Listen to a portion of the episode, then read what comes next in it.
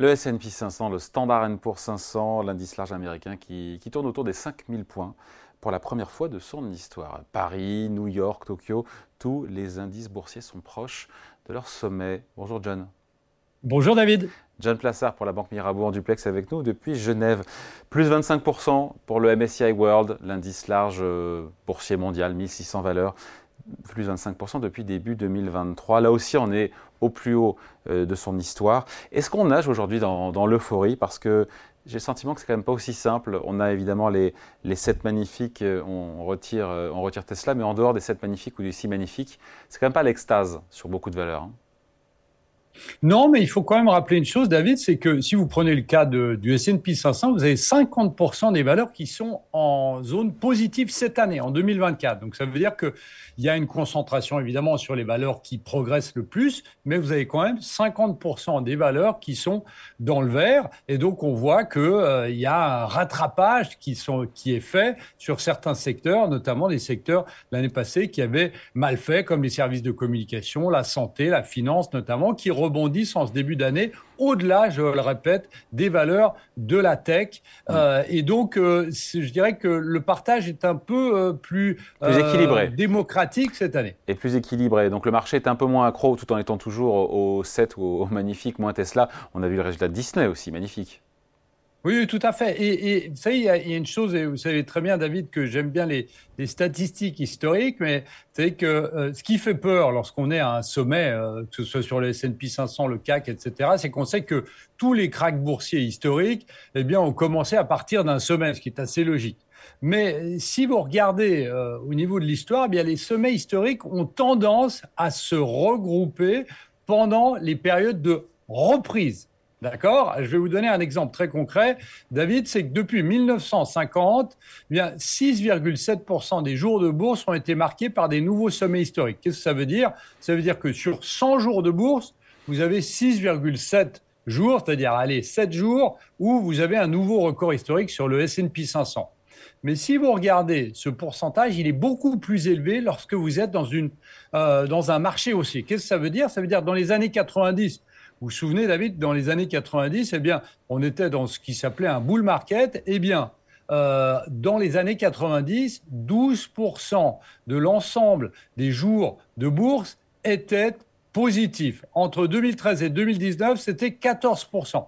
Donc, qu'est-ce que ça veut dire très concrètement? Ça veut dire que normalement, les nouveaux sommets, ceux qu'on connaît actuellement, historiquement, eh bien, sont un signal haussier la plupart du temps. Bon, c'est intéressant. Euh, ça veut dire quoi? Ça veut dire que. Parce qu'on a quand même vu des signes de craquement. Enfin, craquement, je ne sais pas si c'est un craquement, mais quand on voit que Snap chute de 35% cette semaine, Tesla qui perd 25% depuis le, début de l'année, il y a des signes de craquement. Pardon de voir, les, problèmes, mais. Euh, on a, vous écoutez, toujours un marché à deux vitesses, même si c'est moins le cas, puisqu'il y a une meilleure répartition des hausses à Wall Street.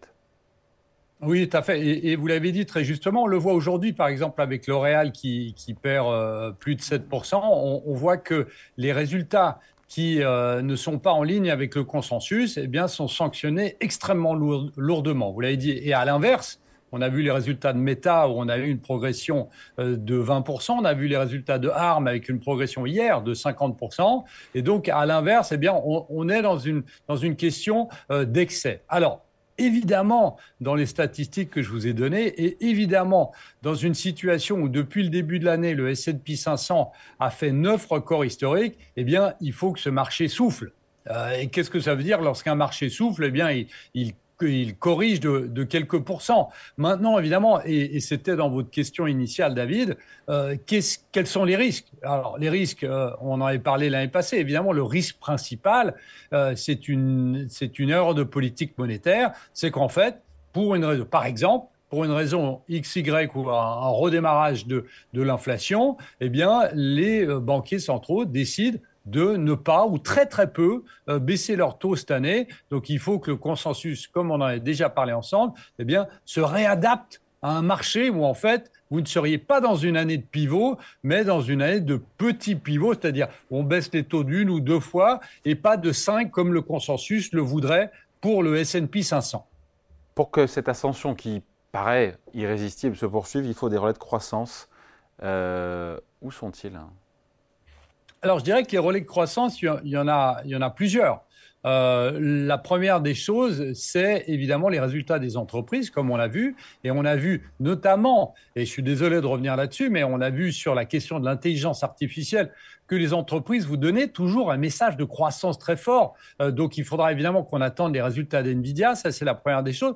La deuxième des choses, c'était aussi le fait qu'on ait été extrêmement surpris par la vigueur euh, de la croissance économique aux États-Unis et d'une certaine manière, malgré le fait qu'elle soit plus faible, eh bien, en Europe, même s'il n'y a pas de croissance, mais on n'est pas rentré pour l'instant dans une récession dure euh, sur laquelle pariaient certains investisseurs. Et la troisième chose, évidemment, c'est si on est obligé d'en parler, eh bien la question géopolitique, euh, si on ne devait pas avoir une nouvelle escalade euh, des conflits au Moyen-Orient ou en Ukraine. Alors c'est très compliqué de travailler parce que de parler de ça parce que personne n'en a aucune idée, mais ce serait aussi un relais de croissance pour les marchés boursiers. Attention, hein, pas pour euh, ce qui est en train de se passer là-bas sur le terrain, mais on voit qu'on a quand même quelques relais de croissance potentiels et évidemment le dernier c'est si on a les banques centrales qui baissent leurs taux et en l'occurrence la Fed qui baisse ses taux euh, pas plus tard que juin et potentiellement la Banque centrale européenne qui baisse ses taux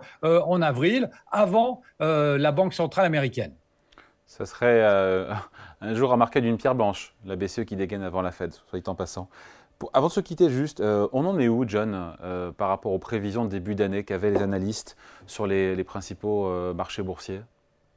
Bah, écoutez, c'est assez intéressant parce que si vous regardez sur le S&P 500, euh, par exemple, puisque c'est un peu la jauge euh, des, des, boursiers, eh bien, euh, on voit que le consensus qui avait donné ses prévisions au 31 janvier, eh bien, on est au-dessus du consensus, c'est-à-dire du niveau auquel devrait arriver le, le S&P 500 au 31-12 de cette année, eh bien, on est au-dessus d'un peu plus de 2%.